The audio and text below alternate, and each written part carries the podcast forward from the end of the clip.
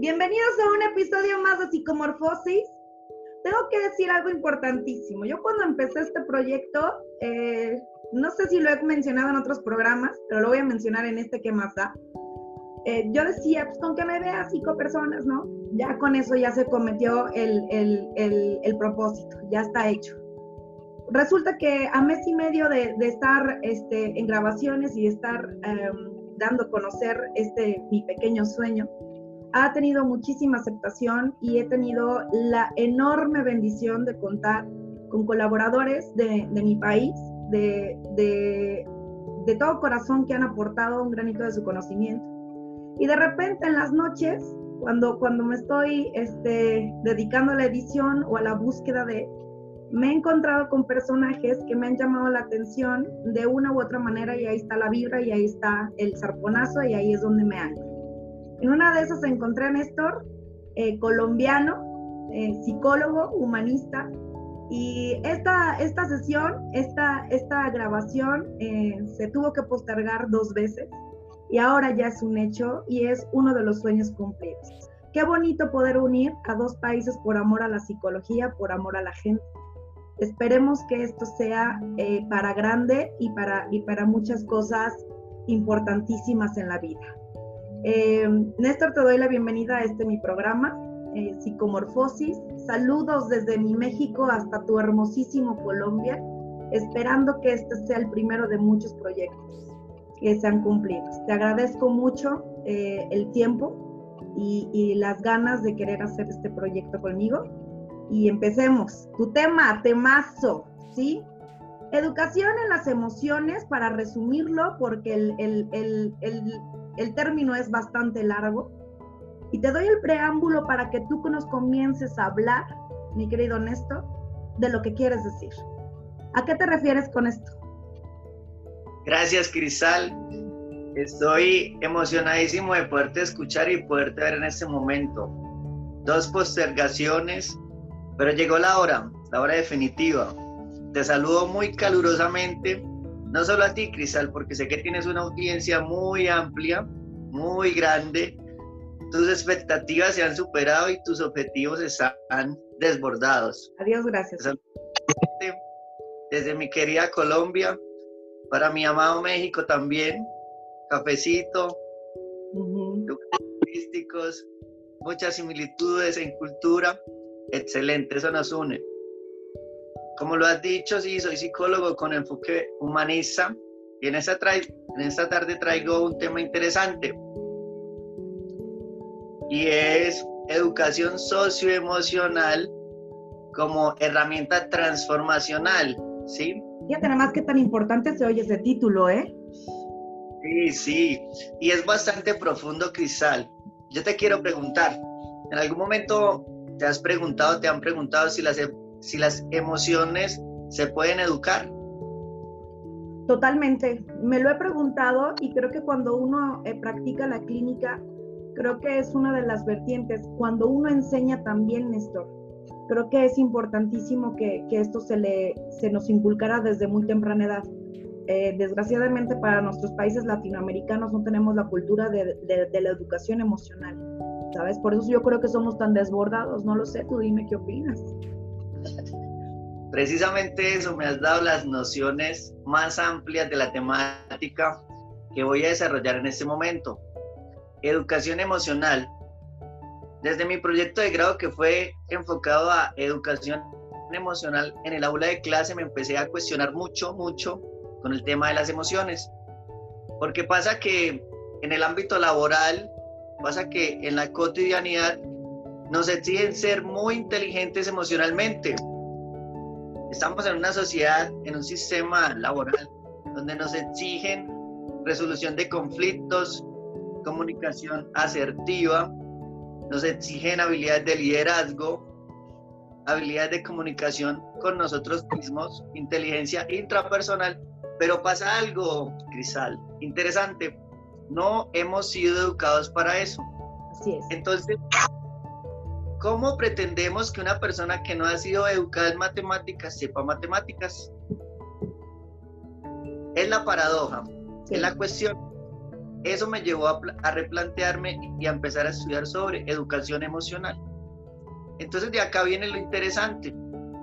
Por eso mi título. Es un campo muy, muy profundo, ¿sí? que tiene sus raíces más o menos por el año 1990 con Salo y, y Mayer, dos autores. Sigue Daniel Goleman por el año 95. Sigue por el año 2009 Rafael Vizquerra con educación emocional. Y ese es el tema. Emociones para la vida. Temazo. Imagínate que todos pudiéramos saber con, mira, pertenecemos a una generación donde todavía nos, nos, nos entrenaron o nos, nos educaron eh, con base a la pura experiencia y a lo que los, los, los papás y los abuelos habían inculcado. Creo que estamos ante un reto de cambio importantísimo. Estamos viendo, mira, tú y yo somos ahorita beneficiarios de esto porque podemos unir dos voces en dos países distintos al mismo tiempo. Y eso es una maravilla, ¿no? Y, y, para eso hay un entrenamiento nato porque la, la, misma condición de vida te obliga a estar no presente, pero en las emociones no, en esto. En las emociones estamos, creo que en, en una crisis este, terrible eh, en cuestión a, a, cómo van creciendo nuestros niños y nuestros jóvenes y cómo nosotros estamos lidiando con estas emociones que no conocemos.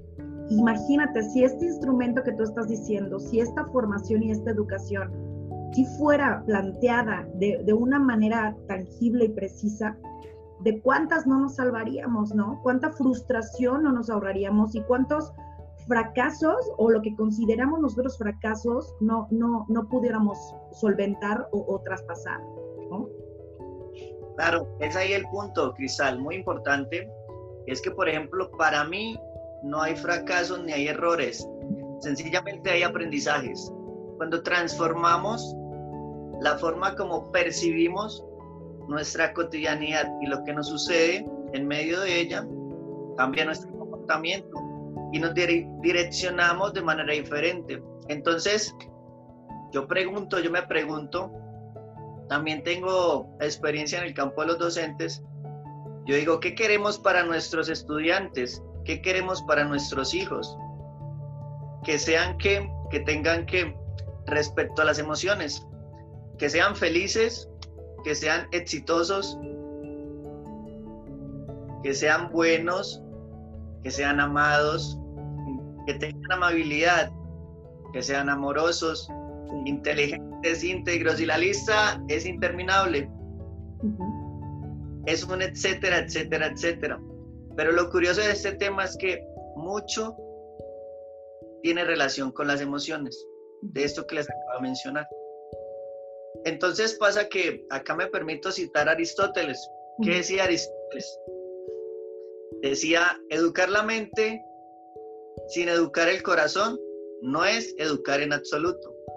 Pasa que en la academia solo vamos a recibir una carga de teoría, una carga de conocimiento, pero ¿dónde quedamos nosotros como personas? ¿Dónde quedamos nosotros como seres integrales?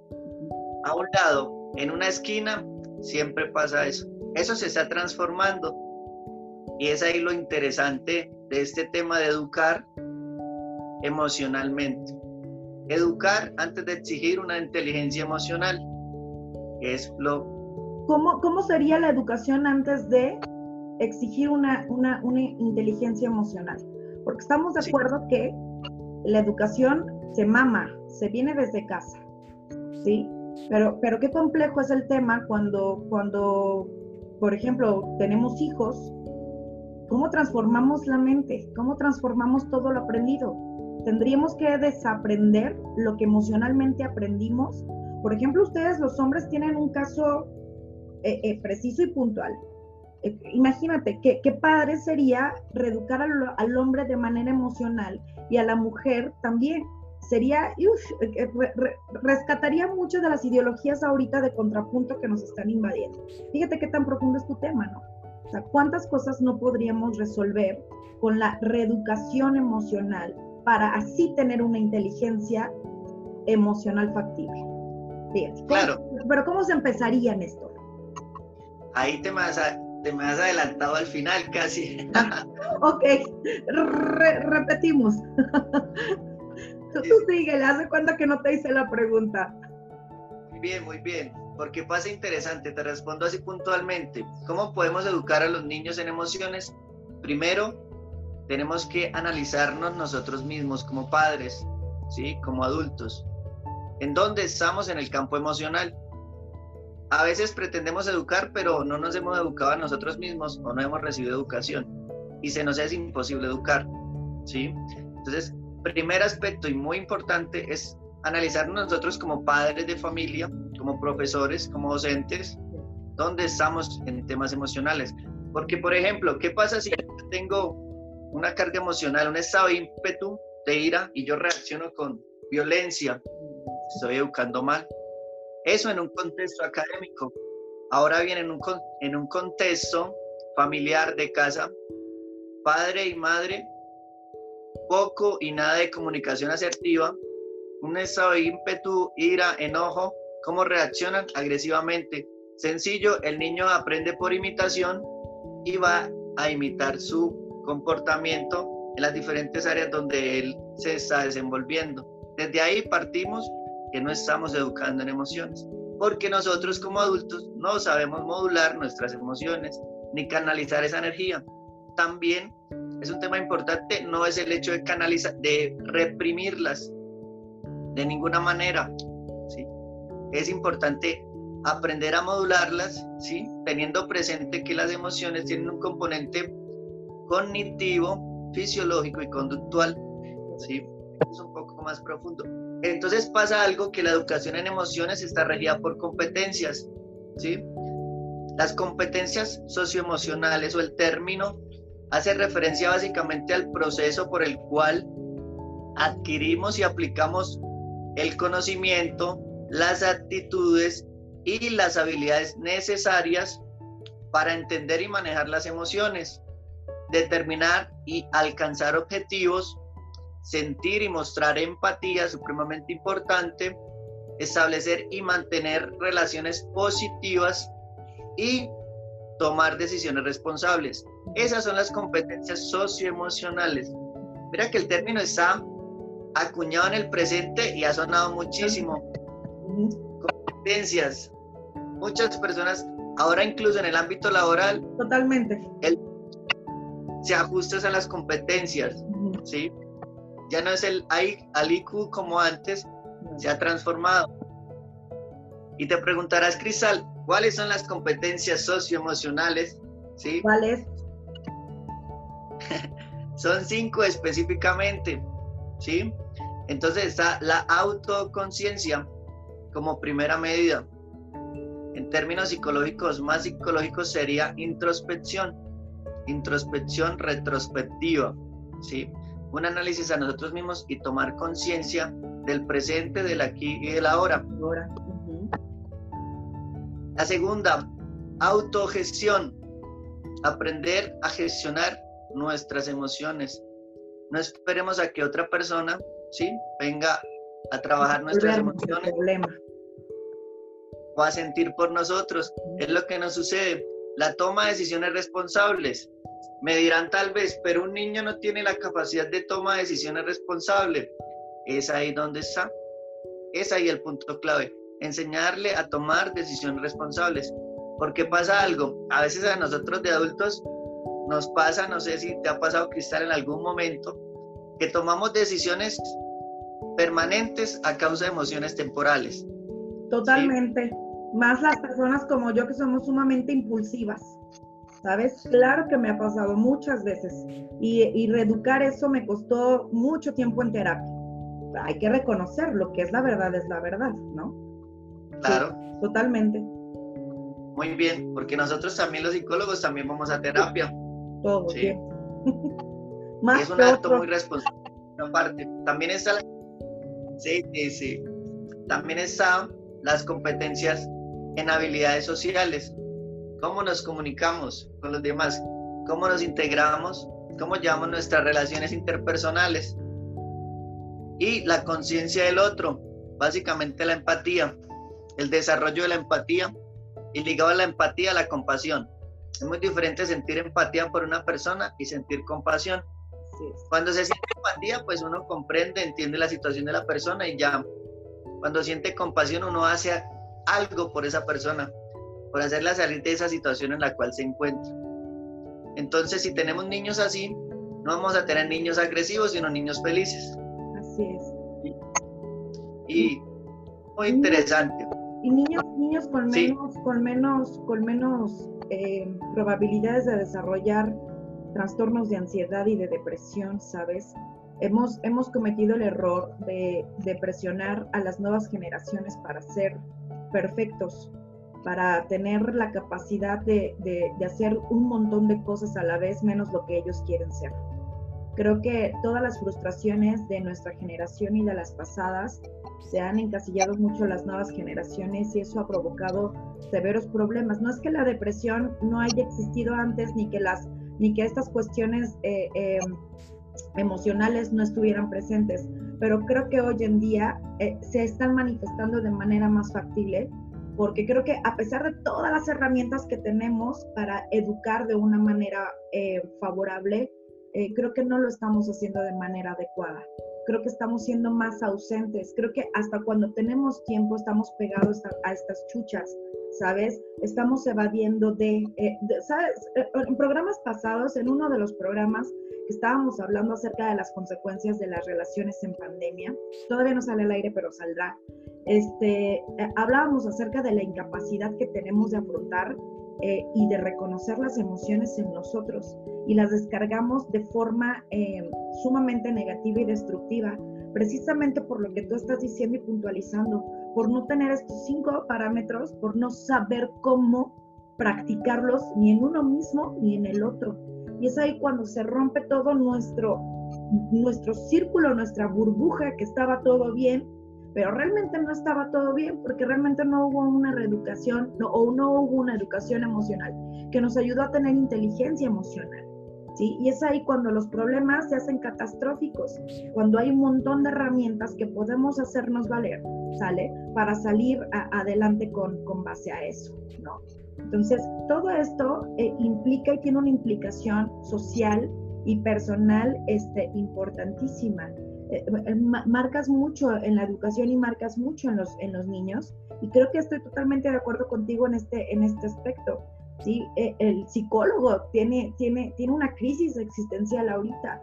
Los, las nuevas generaciones de psicólogos creo que, creo que les está, e, en mi opinión y, en mi país, no sé si, si en tu país, mi querido, mi querido Néstor, sí, hay una, hay una deficiencia ya de sensibilidad en el psicólogo, ¿sabes? Ya no, ya no hay este, este, este aporte, eh, aporte emocional que se debe y que se tiene obligación de obtener como, como profesional de la salud mental, ¿sabes? Para poder atender al otro.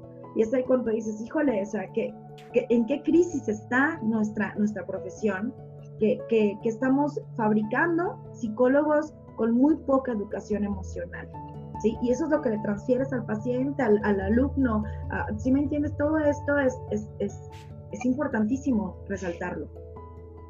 Claro que sí, me quería Cristal. Y has tocado temas sumamente importantes. Mira que precisamente lo que dices de depresión infantil, las estadísticas están súper elevadas. Y las probabilidades de que más niños sufran depresión infantil es impresionante, o sea, son cifras alarmantes. Y es precisamente ahí lo que él pasa. Por eso mi enfoque, mi enfoque es humanista y si, y si tú recuerdas, no sé si en México pasa, pero en Colombia pasa que el humanista está por debajo, a veces el humanista está a un lado, como el que todo lo ve bonito, sí, pasaba mucho en la academia. No sé si allá pasa. Reinaba el cognitivo y el conductual. El Ahorita sale y está resurgiendo el psicoanalista también, porque ya estaba, también estaba enterrado y empolvado, pero ahorita los estamos viendo así como eruditos y todo este rollo. Pero creo que todo, todo, todo. Yo, yo, yo tengo que confesar algo, mi querido Néstor. Yo, eh, cuando, cuando estudiaba, yo estaba enamorada de la gestal ¿no? Y después, desarrollando ya la, la, profesión y todo eso, dije, jamás voy a hacer, porque yo soy muy ruda, o sea, soy muy, muy directona y todo eso. Entonces decía, no, yo, yo, no, yo no checo como para tener un enfoque humanista.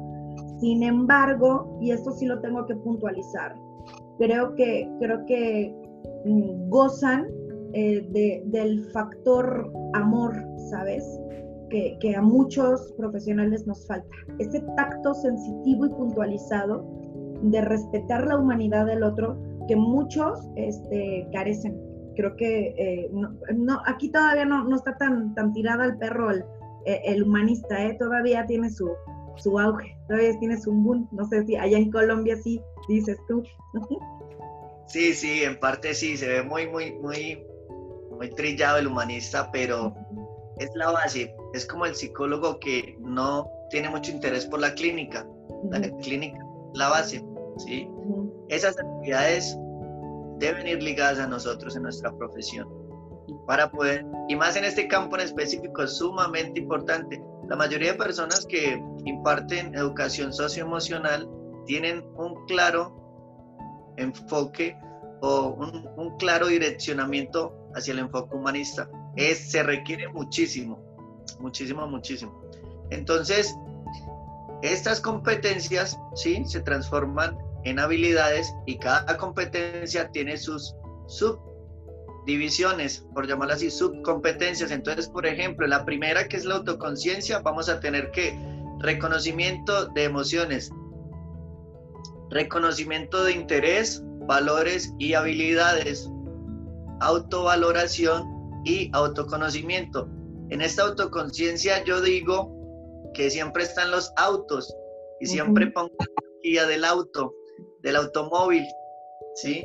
Resulta que si vamos en el automóvil, lo vamos piloteando, nosotros somos los encargados y únicos responsables de direccionar y dirigir bien el automóvil para que no se choque y llegar a nuestro destino.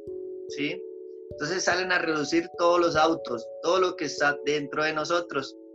Para esta competencia, lo interesante del enfoque y de la temática que abordamos es que es muy dinámica, muy pedagógica, muy, en términos de ahora, muy ludopedagógica, ¿sí? Todo se hace con fichas, con juegos, con ruletas de emociones, ¿sí? Con casos puntuales, con vamos a experimentar. Entonces, para el niño, esto se le hace muy ameno, y es muy interesante para él, ¿sí? La segunda competencia es la autogestión, autocontrol, manejo de impulso y conducta, muy importante. Cuando el niño en la casa tiene el impulso fuerte o la conducta de agresividad, no se le puede decir nada, se le pide que haga algo muy amable y cordialmente y él reacciona así. ¿Qué pasa con esos impulsos? ¿Qué pasa con esa energía? ¿Sí? Todo lo está transformando negativo. Debemos enseñarle a transformar esa energía negativa en positiva. Es un gran potencial. Yo hablo también un poco en términos de energía porque pues me encanta la física cuántica y tiene mucha relación acá.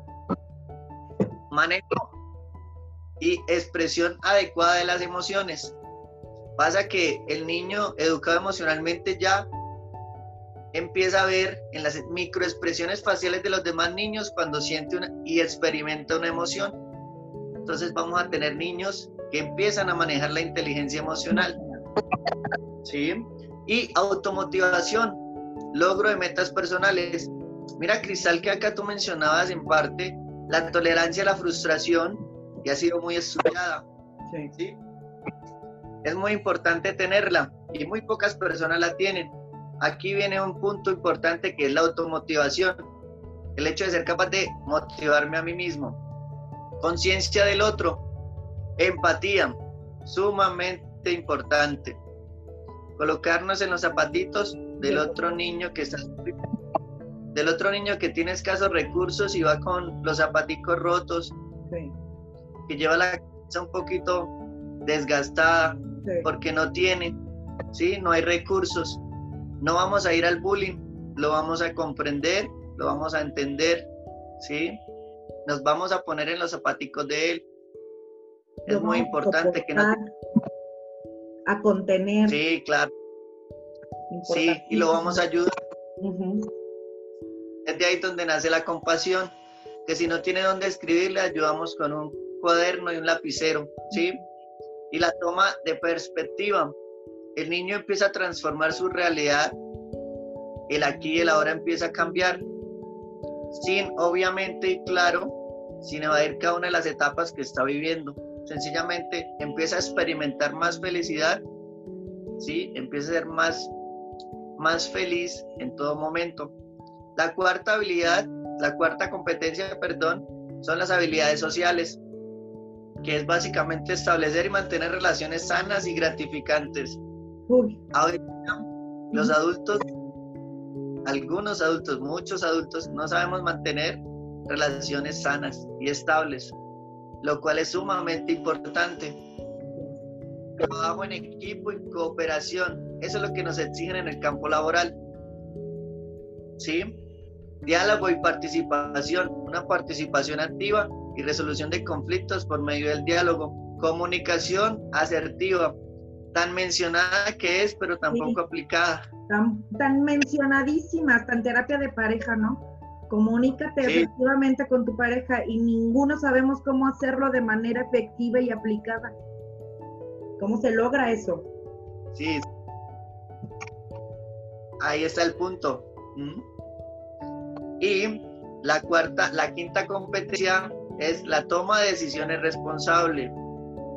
Es ese razonamiento moral. Es aprender a comprender la moral que nos rige. Y con base en eso, tomar decisiones sin afectar a los demás. ¿Sí? Sumamente importante. Entonces pasa que acá integramos dos puntos muy importantes de vida. Uno que nos enseñan en la academia y otro que proviene de la educación emocional. Las competencias ciudadanas, todo aquello que nos hace ser un buen ciudadano y que trae en conjunto todo lo que es la ética, la moral, los principios y los valores ligado a la educación emocional. Entonces, imagínate un niño así, con estas dos competencias unidas. El resultado es sorprendente. Totalmente. Un montón de oportunidades que se le pueden abrir en el mundo para poder salir de cualquier este, situación eh, no favorable de una manera sumamente victoriosa. ¿Cuántos de nosotros no hubiéramos querido hacerlo? Imagínate, Néstor, no, sé ¿cuántos, años tienes tú. Yo tengo 28. Sí, tienes 28, yo tengo 33, ahí vamos, ¿sí? No te gano por tanto. este, eh, ¿cuántas, ¿Con cuántas emociones has tenido que lidiar tú y, hasta, y hasta que tú tuviste el conocimiento de poder lidiar, pudiste comprenderlas, ¿no? O sea, no, venimos de países eh, eh, sumamente desarrollados, venimos de países donde hay que sacar eh, la casta para poder comer todos los días, donde hay que perrear el trabajo, donde hay que hacer valer muchísimas de las cuestiones que causan muchísimos conflictos emocionales, muchísima frustración, ¿sale? Entonces, imagínate cómo, cómo, cómo, cómo nos hubiera ayudado a nosotros tener esto factible, favorable a la mano, o sea, que, que, sea, que sea de manera natural, porque, porque pues, ahorita nosotros lo tenemos que hacer practicado, leído y estudiado y, fundamentado, ¿no? Pero imagínate poder establecerle eso en el pensamiento y en la educación a un, a un niño y que éste lo tenga ya de manera eh, eh, eh, natural y lo pueda practicar de manera fluida, híjole, qué, qué mundo de oportunidades tan maravillosos suena poderle proporcionar eso a la, a la nueva generación que tenemos. Sería padrísimo. Ahí está, ahí está. Una pregunta muy importante. Sí, cuando yo empecé a, educarme a mí mismo, a educar mis emociones, la más difícil fue, y creo que muchas personas se van a identificar, el miedo. Sí. La emoción primaria, esa emoción más intensa que puede surgir. Y cuando uno siente miedo pasan dos reacciones. O luchas contra el miedo o huyes. Es muy sencillo. ¿Sí? Entonces, porque de ahí vienen también muchas fobias. ¿Sí? Las fobias que vienen aprendidas. Entonces, tuve que lidiar y luchar mucho con el miedo en todas las esferas de mi vida. El miedo, primero, al autoconcepto del qué dirán de mí, qué pensarán ¿sí? No me sentía seguro de mí mismo, ¿sí? Entonces eso no me hacía actuar como yo era. Además del miedo a aprender, del miedo a tener mi derecho a hablar, el miedo a mi expresión, a mi libre expresión y una serie de consecuencias que era como un efecto dominó. Se cayó una ficha y de para adelante estaba destrozado totalmente, simplemente por una emoción que no era capaz de modular ni gestionar ni autorregular. Entonces... Justamente, de eso te iba a hablar y te iba a preguntar. las consecuencias en la vida adulta de no tener esta educación emocional, ¿cuáles son, Néstor? Yo creo que como lo estás diciendo, es como una ficha dominó. Se va acrecentando, acrecentando, ¿no? Y una sola emoción no manejada, no aprendida y no modulada, sí te puede fregar la vida. Totalmente. Eso con respecto al miedo. La tristeza. Entonces tuve una frustración, me dio tristeza, me quedé siendo triste. Ya no salgo, no me gusta verme al espejo. Tengo sintomatología ya de depresión leve. Y seguí triste, y seguí triste. ¿Sí? Y ya pasé a otro estado, solo por no modular una emoción.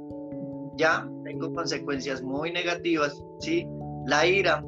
¿Sí? El estrés, la ira nos desata estrés, estrés, cortisol, cortisol, enfermedades, ¿sí?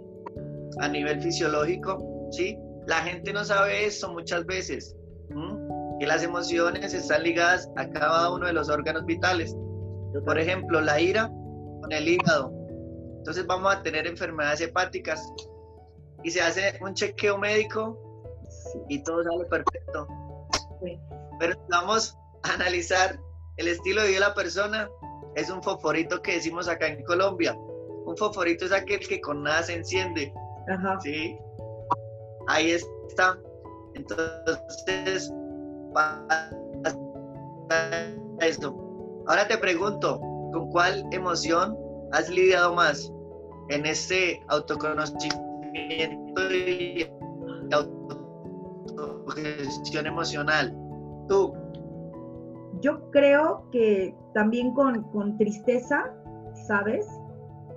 Creo que, que con miedo, creo que son las dos fundamentales y creo que con, con, mi, en mi vida, con la falta de capacidad de controlar mis impulsos. Fui muy impulsiva, muy, muy impulsiva. Este, y, y para mí era muy difícil este, para mí era muy fácil cambiar de aquí a allá, ¿no? De una profesión a otra, a otra, a otra, a otra.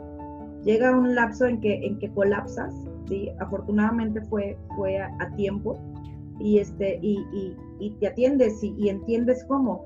Yo, yo hoy, Cristal, sé que, que, que eso es parte de lo que yo soy y de lo que yo aprendí, pero hoy tengo las herramientas para, para sostenerlo, ¿sale? Para controlarlo, para modularlo y para encaminarlo al bien, como este programa, como yo te lo contaba cuando, cuando recién te contacté y todo eso, ¿no? Pues acabo de parir, eh, nacen mis hijos en pandemia, con un niño de, de un año, tres meses, sale y este, sin, poder, sin poder salir, sin poder ver a mi familia, con dos gemelos, y, dije, a ver, mami, esto está fuerte y lo que estás sintiendo está, está, está cañón, está, está fuerte o, haces algo con esto que te ayude a salir, a ser productiva, ¿sí? A, expandir, a dar, o te hundes en el mar de llanto y te victimizas y te quedas ahí. Esto no lo hubiera logrado si yo no hubiera tenido una preparación previa emocional. ¿Estamos de acuerdo? Sí, pero si yo no hubiera tenido, si hace cuenta que Cristal no hubiera tenido la preparación, imagínate lo que hubiera pasado con Cristal, ¿no?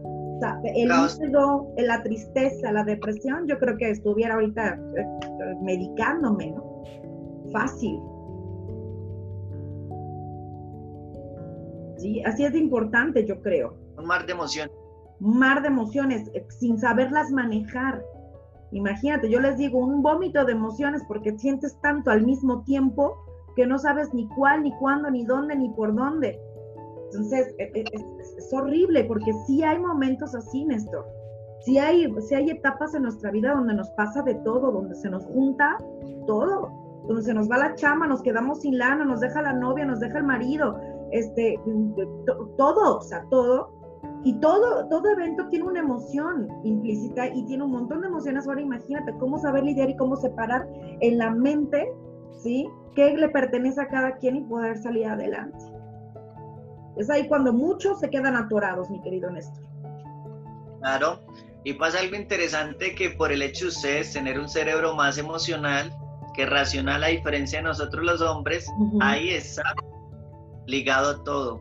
Aparte de los cambios hormonales que influyen directamente en el comportamiento y en el sistema límbico. Entonces, eso, el éxtasis total, ¿sí? Llega y nos pasa. Mira que dijiste, tendría que estar medicada. Yo siempre le digo a mis pacientes acá, modo de paréntesis, le digo, o quieres hacer esto, que es lo fácil, lo sencillo, aprender el proceso doloroso, o quieres medicación. Ahí está. Entonces ya como que se autosugestionan y dicen, ok, ok, está bien. Les explico que podemos crear naturalmente nuestros pios químicos de la felicidad. Totalmente. y transformar nuestra neuroquímica. Entonces es más interesante. Chévere.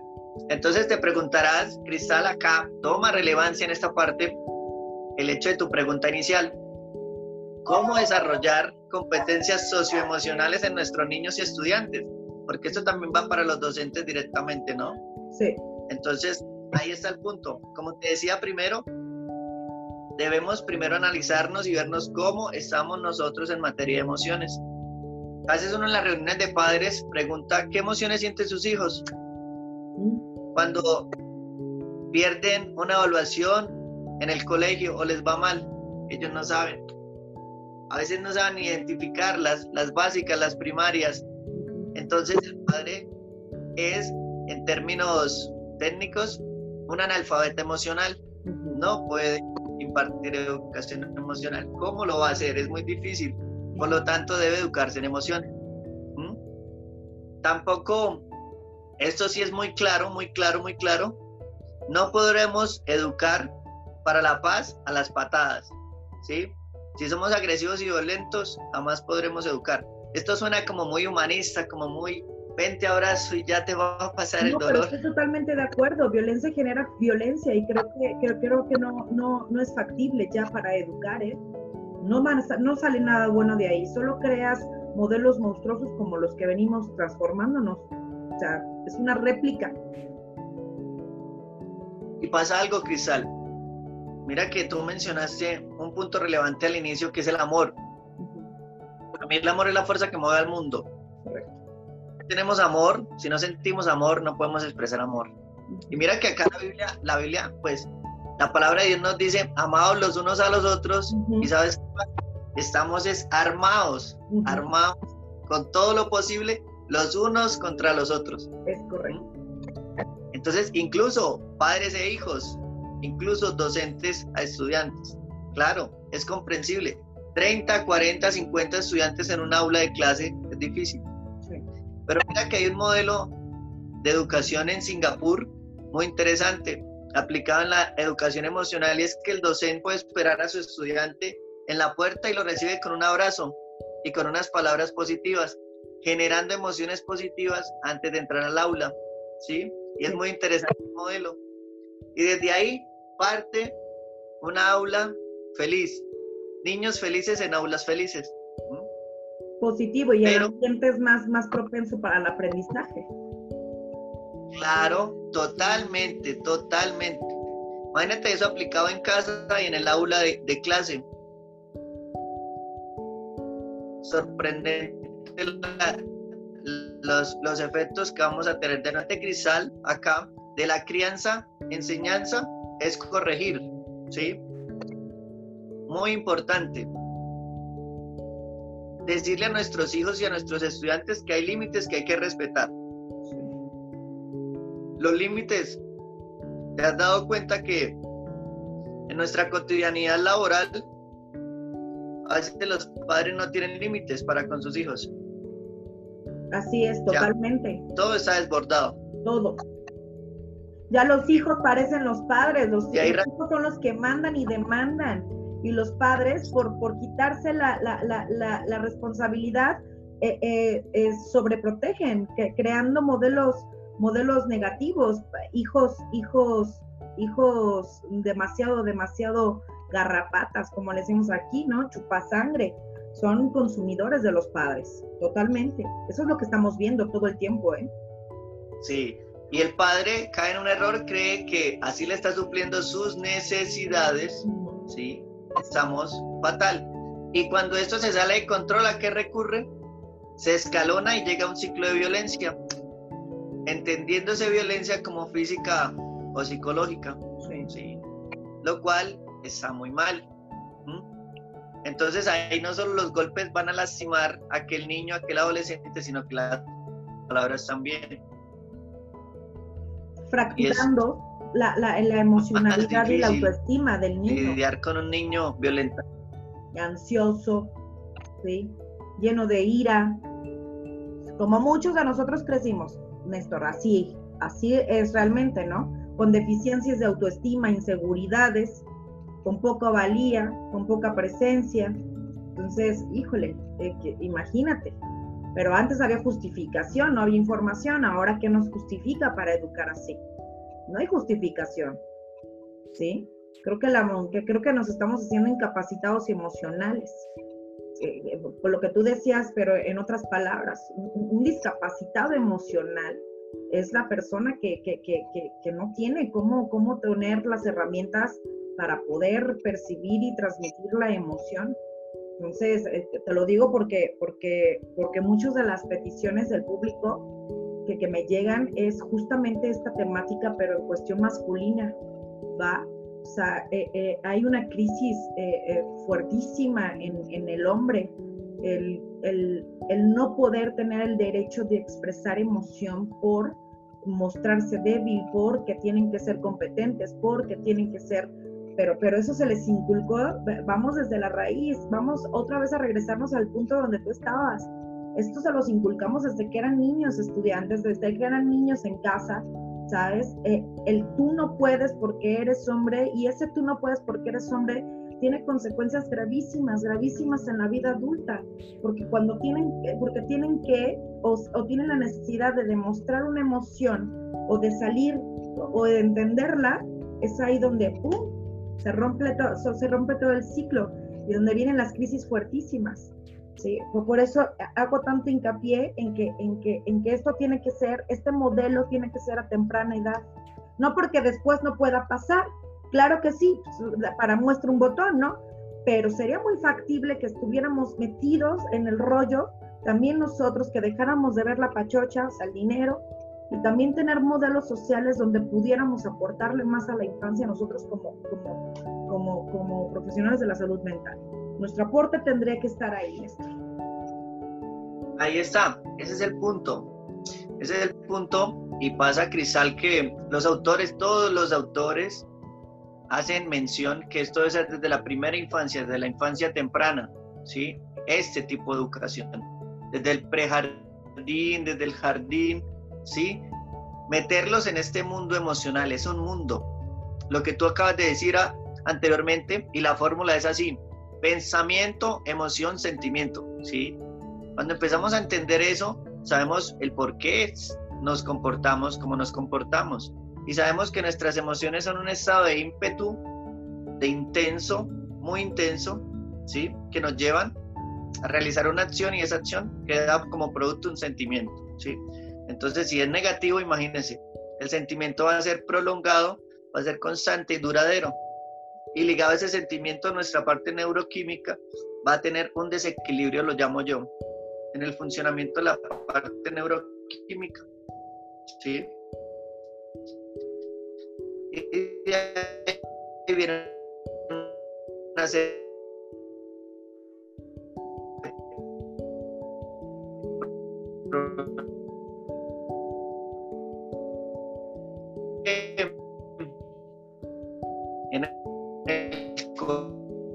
colegio que tenía un docente y él me humillaba y me siempre me tildaba de malo y yo tenía que ir a, a la parte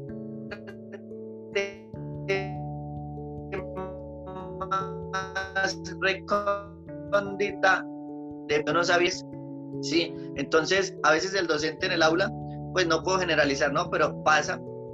Es una realidad que también pasa sí el hecho de que se utiliza la humillación para corregir y la comparación con los pares. Eso es muy negativo. Entonces, y de ahí viene, eso pasa en el aula y llega a la casa y lo que decimos acá en Colombia, este niño le, lo que le hace falta es una tunda. Una tunda es una golpiza. Sí, sí. Aquí también. Ah, para que se corrija, ¿sí? No hay otra forma de corregirlo, ¿no? Entonces, los padres siempre se justifican. Es que era la única opción. No tenía más opción. ¿Cómo más lo voy a corregir? ¿Cómo más lo voy a hacer? ¿Sí? Eso es una palmadita y nada, y, ya. Es un golpe y ya. Eso le pasará después y así aprende. ¿Sí? Entonces pasa que en un caso puntual, una mamá, una mamá tenía su hijo y siempre lo corregía de esta forma.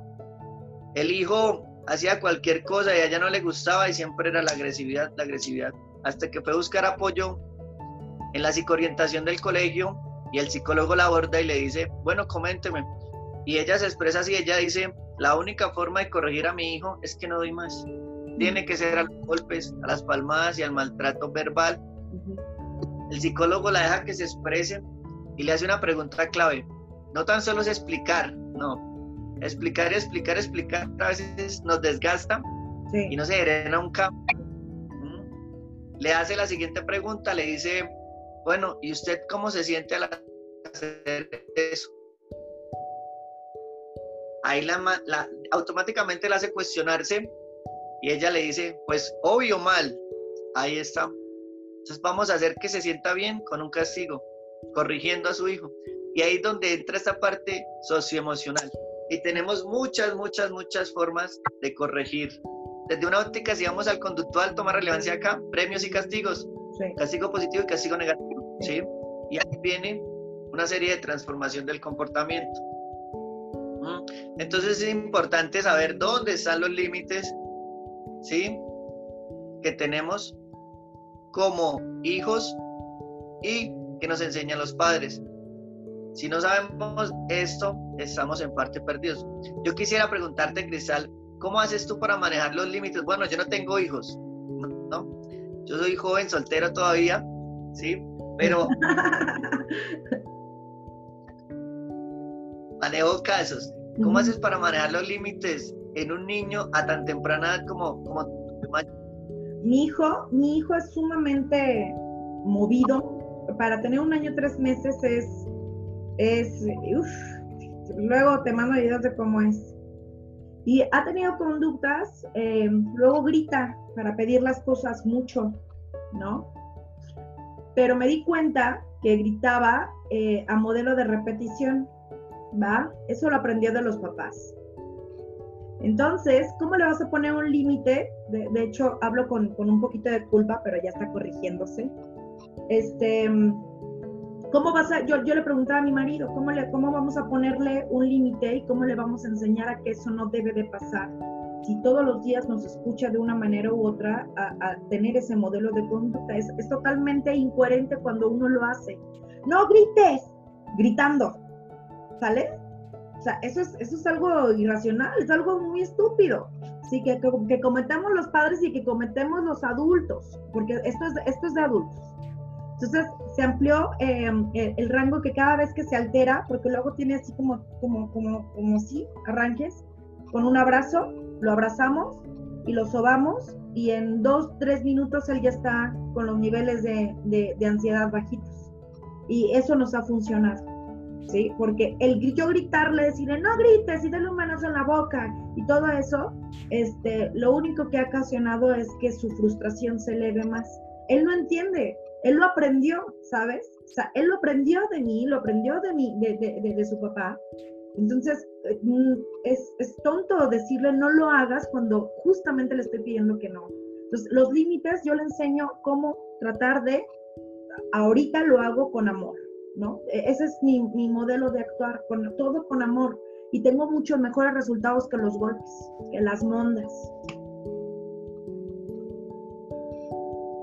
Sí, y ahí lo que pasa es que nosotros tendemos a educar, digo yo, de la forma en como somos educados. Mira, acá brevemente conozco una persona muy cercana que fue docente y esa, esa persona respira amor, suspira amor y emana amor. Es impresionante. Cierto día me causó tanta curiosidad hace poco, dos meses, le pregunté que cómo ha sido criada. Me dice que todo en el hogar de ella fue amor. Ahí está la respuesta. Ella fue criada con amor, más. Sí. Sí, muy importante. Entonces, bueno, cabe cuestionarnos y decir sugerencias, ¿qué podemos hacer?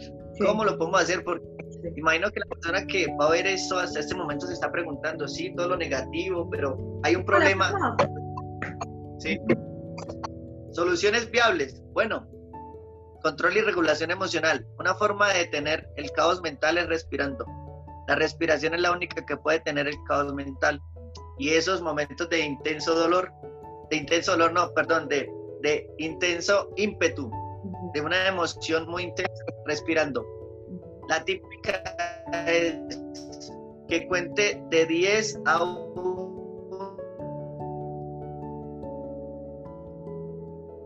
y eficaz. Es la perfecta. Respiración, como lo acabas de mencionar. ¿Sí? Supremamente importante. Normas, tener normas con sentido y constructivas. ¿Sí? Es desde el hogar para que se cumplan en la academia. Rutinas y estructura. Si todo está ordenado y estructurado, nos puede dar mejores resultados. Y ligado a esto debe haber una consistencia. Siempre que demos una orden o mandemos algo, debemos cumplir. No podemos mandar orden. O si el papá la dio, la mamá la, lo desautoriza. Y entonces el niño no sabe qué hacer ni a quién hacerle caso. Entonces sencillamente no hay una consistencia en la normatividad ni, ni tiene estructura. También hay que ir más allá de los premios y los castigos ahí es donde entra la parte afectiva, ¿sí? También hay un término que yo lo manejo que se llama justicia restaurativa. Restaurar todo a partir de una justicia y la justicia, pues el término lo dice, todo es justo. Y manejar la equidad con nuestros niños. Eso es muy importante porque les enseñamos a ellos en la vida, ¿sí? Todo cómo funciona de una forma correcta y concreta acá pasa algo importante, es en este proceso es importante también permitir la frustración. Resulta que yo en mi comunidad hay muchos niños entre 6 y 10 años y a veces me pongo a jugar con ellos, ¿no? Los niños, ninguno quiere perder. Yo siempre son niños masculinos y les hago juegos de competencia porque sé que nosotros los hombres somos por naturaleza. ¿Mm? Ninguno me quiere perder las reacciones en llanto. Rabietas.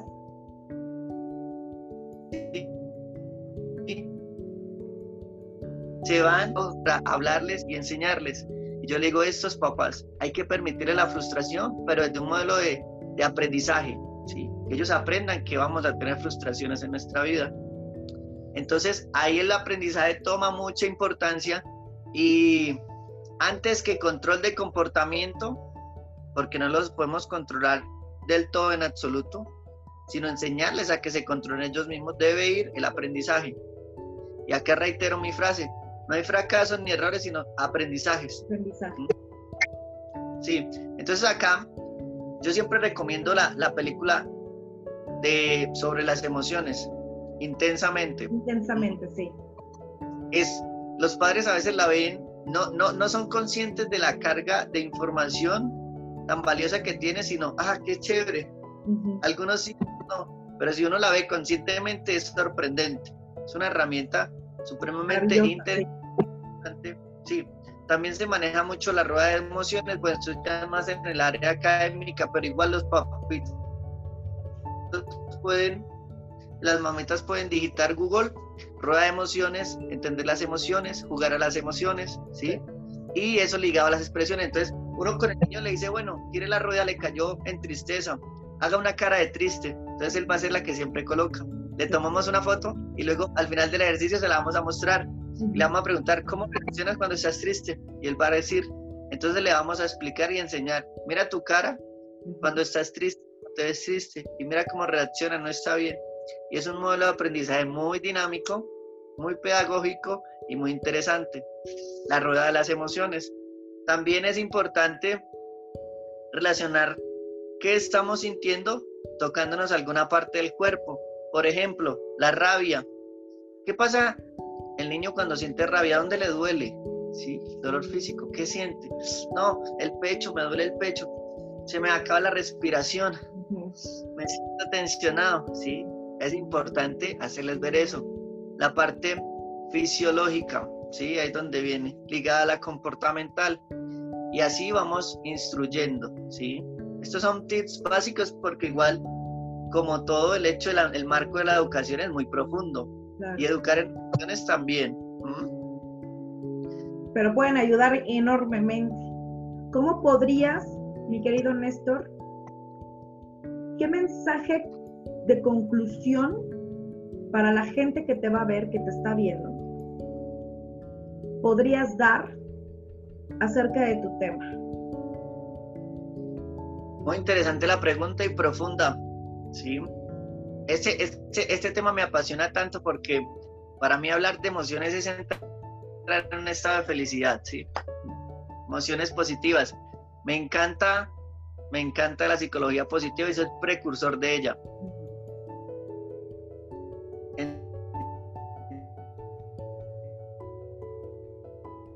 importante identificar, reconocer y respetar las necesidades internas de nuestros hijos, pero bajo una premisa, teniendo en cuenta las propias, ¿sí? Mis necesidades emocionales. Como lo decías, en pareja se ve mucho la necesidad de comunicación, de ausencia de comunicación, ¿sí? Partamos de ahí. Entonces, siempre le, le recomiendo a los padres que se eduquen. En la adultez es un poco más difícil porque hay que hacer lo que dijiste. Hay que desaprender para aprender y ese proceso nos cuesta. ¿sí? Y a veces debemos tener un mentor. Pero en la internet hay material, bastante material, muchos videos en YouTube donde nos enseñan cada una de las competencias que yo he mencionado. Ahí podemos empezar a aprenderlas, aplicarlas en nosotros mismos como padres y como docentes y luego con nuestros estudiantes y niños, ¿sí? Entonces el primer paso, que es un paso de gigantes, yo siempre digo, no damos pasos cortos, yo no, yo no digo, vamos lentos pero seguros, no, vamos a ir a pasos de gigantes, ¿sí? En este tema. Y qué importante. Es ese. Si empezamos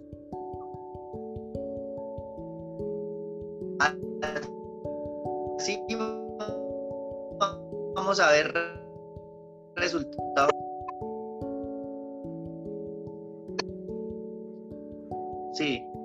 Cambios con parte de mi ¿sí? Porque esto es un mundo, el mundo emocional lo llamo yo. Es supremamente interesante. Entonces, sí, quien me vea, poder, aparte, conocerlo, ¿no? Claro, y experimentarlo al límite, ¿sí?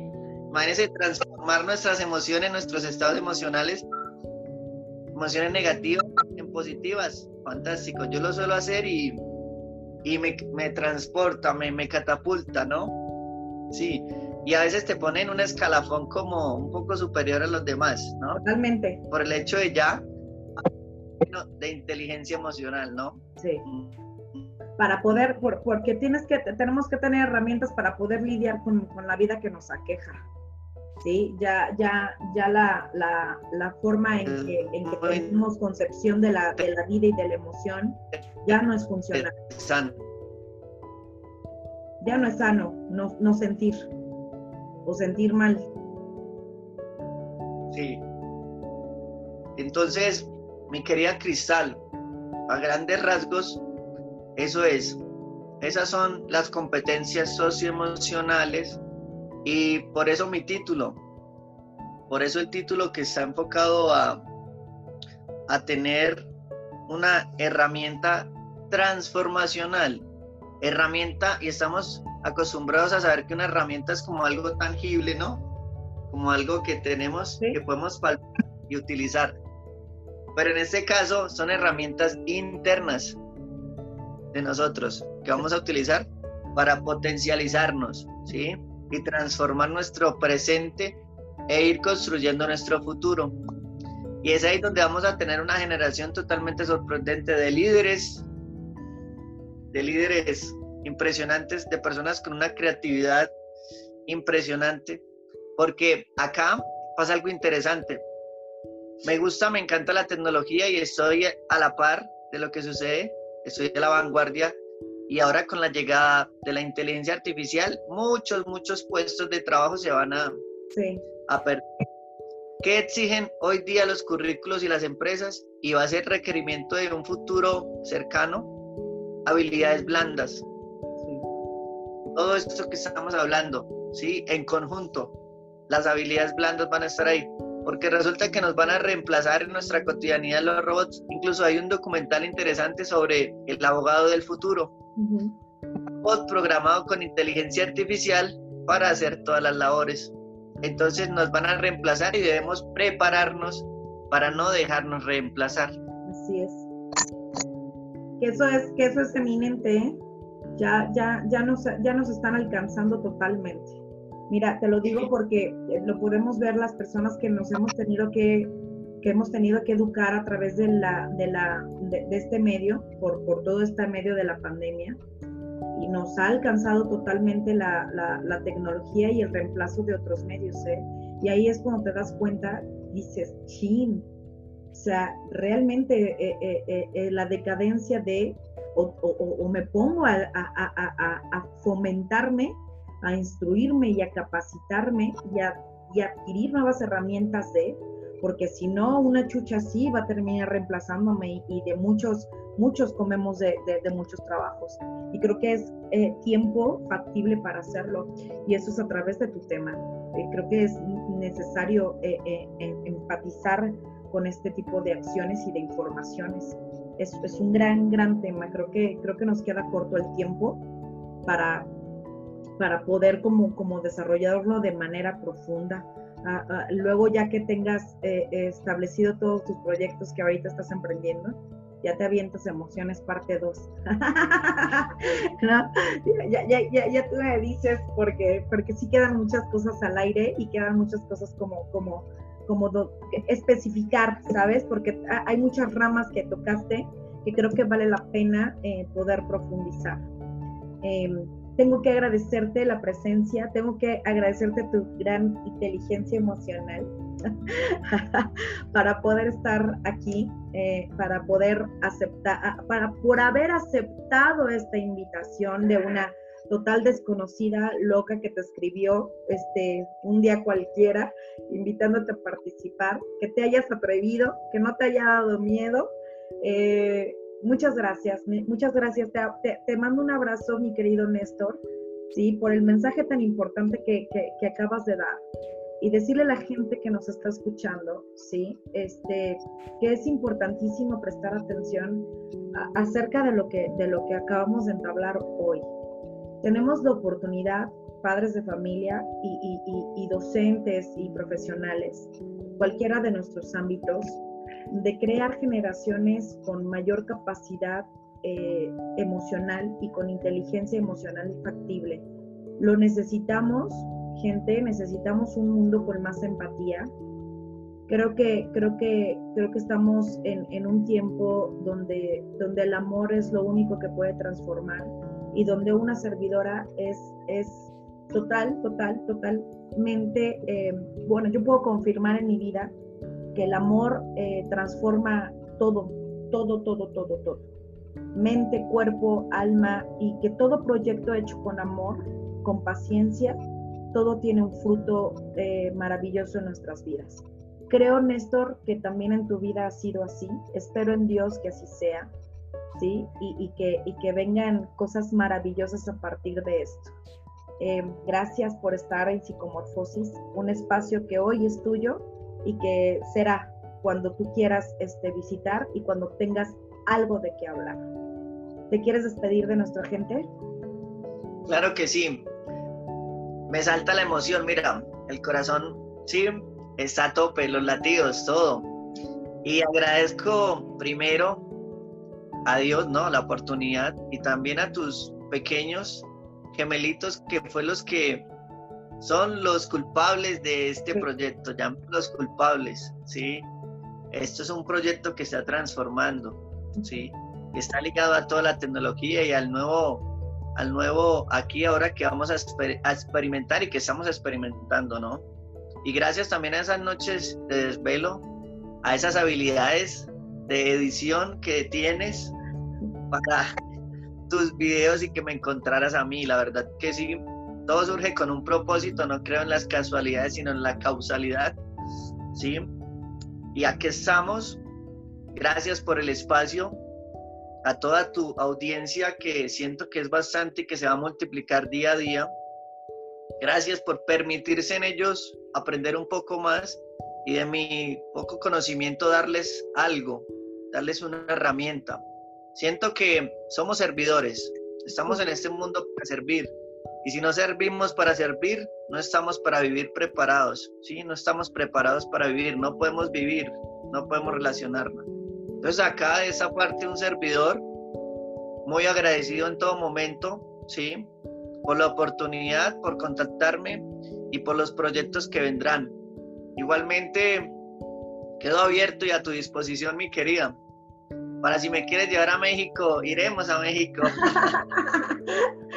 Irnos a visitar este, mutuamente. Eso, eso va a pasar, Néstor. Eso, eso va a pasar. Vas a ver, vas a ver que, que, que mira, en, en, el martes, no me acuerdo, estaba grabando con, con Andrés, un español, que se tuvo que venir de su país y diciendo que los mexicanos éramos éramos desgraciadamente muy, muy tontos, ¿sabes? Porque no valorábamos toda la área de oportunidades que todavía nuestro país tiene para dar y que cómo era posible que el extranjero valorara más este, el trabajo que hay aquí eh, que, que, uno como mexicano y yo coincido totalmente con él porque mucha de la gente que viene acá a chambear está más agradecido con, con este país que da mucho que, que uno mismo que se la vive quejándose y quejándose y quejándose, ¿no? De la falta de chamba veremos a dónde nos lleva el mundo, mi querido Néstor. igual que tú, yo creo que no hay coincidencias, yo creo que todo es para algo y espero que, que esto sea para algo mucho más grande. Primeramente Dios. Te mando un fuerte abrazo desde aquí, mi rinconcito, hasta tu rinconcito. Un fuerte beso, ¿sí? Y esperemos ver, ver, ver, ver más de ti en psicomorfosis en un futuro. Muchas gracias. Claro que sí, gracias. Saludos, éxitos y bendiciones. Un abrazo. Bye.